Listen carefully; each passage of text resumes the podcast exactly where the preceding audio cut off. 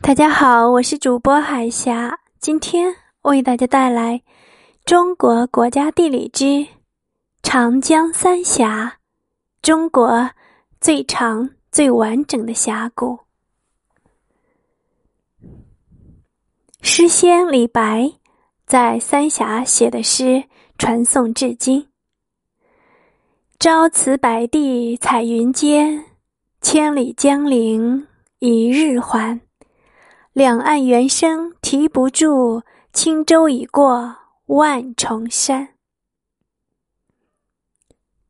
长江三峡全长一百九十三公里，其中峡谷段合长九十公里，宽谷段合长一百零三公里，为瞿塘峡、巫峡和西陵峡的总称。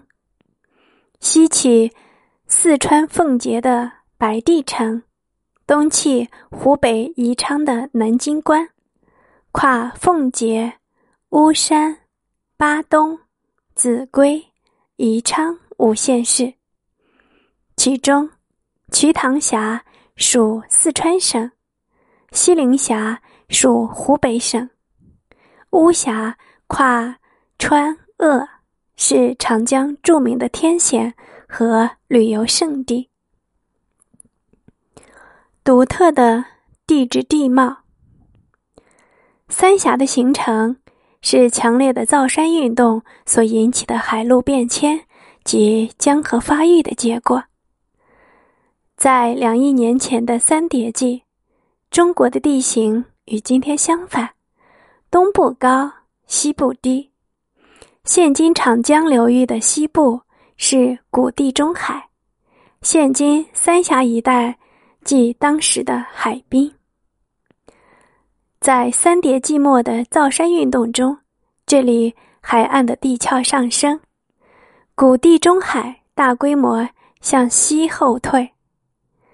现今著名的黄陵背坡也初具规模，露出了海平面。在它的西部和东部，分别出现了。东西古长江的雏形，在大约七千万年前的又一次造山运动中，四川盆地和三峡地区隆起，三峡地区的厚层岩石被挤压成弯弯曲曲的皱褶和断层。现今三峡地区的七曜、巫山、黄陵。就是在这次造山运动中形成的三段山地背斜。这三个背斜隆起以后，其东西两个坡面上发育的河流各自形成相反的流向。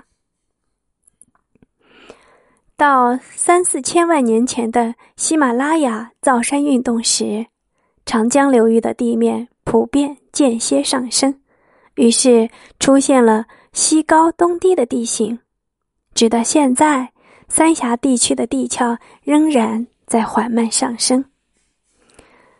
在三峡背斜隆起以后，其两侧的河流，即西部的古长江和东部的古长江，就在河流的下切作用和侵蚀中相互靠近。由于此时中国已经形成西高东低的地势。所以，东坡的河流比西坡陡，其溯源侵蚀能力也比西坡强。经过千万年的切割，三峡地区的三个背斜终于被切穿，于是东西两条古长江贯通一气，形成了今天的长江。